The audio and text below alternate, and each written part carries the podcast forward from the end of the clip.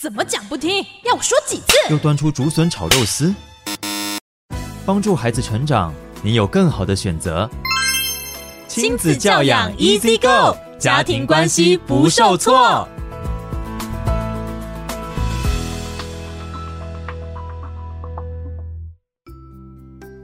各位听众朋友，大家好，欢迎来到教育好伙伴，我是雨珊。今天教养 Easy Go 单元，我们邀请到的是台湾幸福里情绪教育推广协会创会理事长杨丽荣老师来到现场哦。丽荣老师早，雨珊早安，各位亲爱的朋友，大家早。我觉得玻璃心这件事情啊，孩子也有，我也有哈，而且我们常常就互伤，互相打不摔。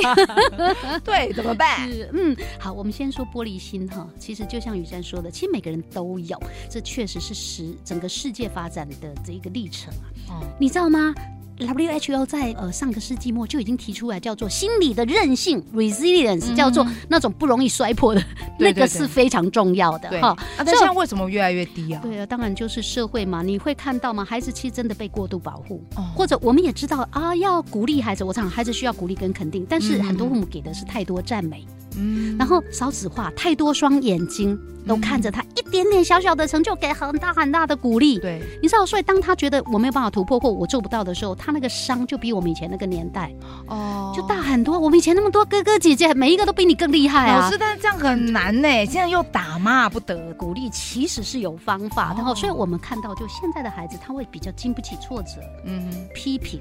嗯，或者叫做玩笑嘛，或者他内心呢？因为当然我们重视内心是好的，嗯，但是有时候不小心就过度强化了，那一点点的伤他自己会放大，包括语言，就是我们叫做过度敏感啦。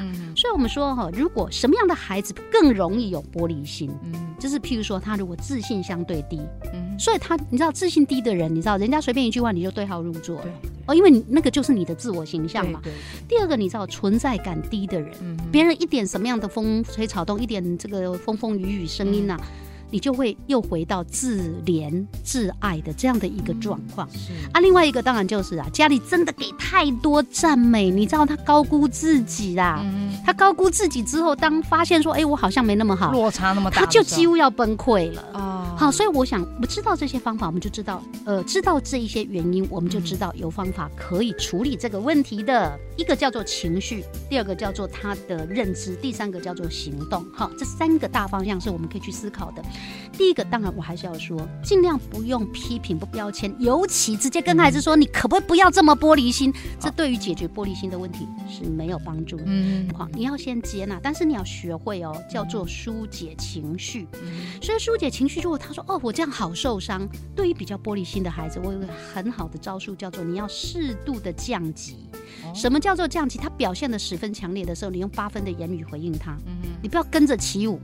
但你也不要跟他讲说那有什么好生气的，对，就是你不要否定他，但是你不要跟着起舞。所以如果孩子他说我在好痛苦，我说哇，看得出来你真的有点难受哦，是这个是会有帮助的，就你比他淡定一点点哈，这个会非常有帮助。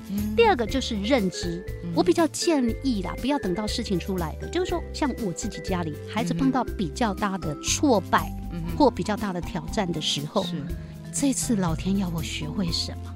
我的孩子真的都会这样讲，当然他们已经比较大了。那其实，在心理学上有很多，就是当碰到挫败或碰到挑战，觉得想要退缩、想要这个逃避的时候，是有一些内在的想法。我要雨山上过 EQ 课，知道吗？就是你内在的信念。所以有一些语言的习惯是绝对有帮助的。那这个今天我们没有办法谈很具体的，但是其实我真的蛮鼓励，就是建立一些孩子碰到失败，他就会讲说：“嗯，失败没关系，过程好像还挺好玩的。”是，这是一种正向的转念，对不对？对，正向的语言习惯，你就很容易转念。那这要从小就要培养啦。第三个当然，实际上的在行为上哈，就是不要过度保护他，适当的挑战他会害怕，你要踢他一脚，推他一下，让他去面对，他的韧性就会从这里长出来。我们常说孩子会越挫越勇，只有对已经有解决问题的能力的孩子，他才会越挫越勇，因为他知道问题是可以解决。是，如果我只是有勇气，没有解决问题的能力，是，他越挫越勇，越勇就越挫。哦，好，好，所以以上这几个呢，呃，送给各位做参考。是情绪接纳。那思考的认知习惯，正向认知习惯建立起来，然后记得在行动上做一点调整，就会有帮助了。感谢利用老师来空中跟我们做分享，我们下回空中再见，拜拜。迎留言给予我们五星好评。收听更多节目，请到教育电台官网或 Channel Plus 频道收听。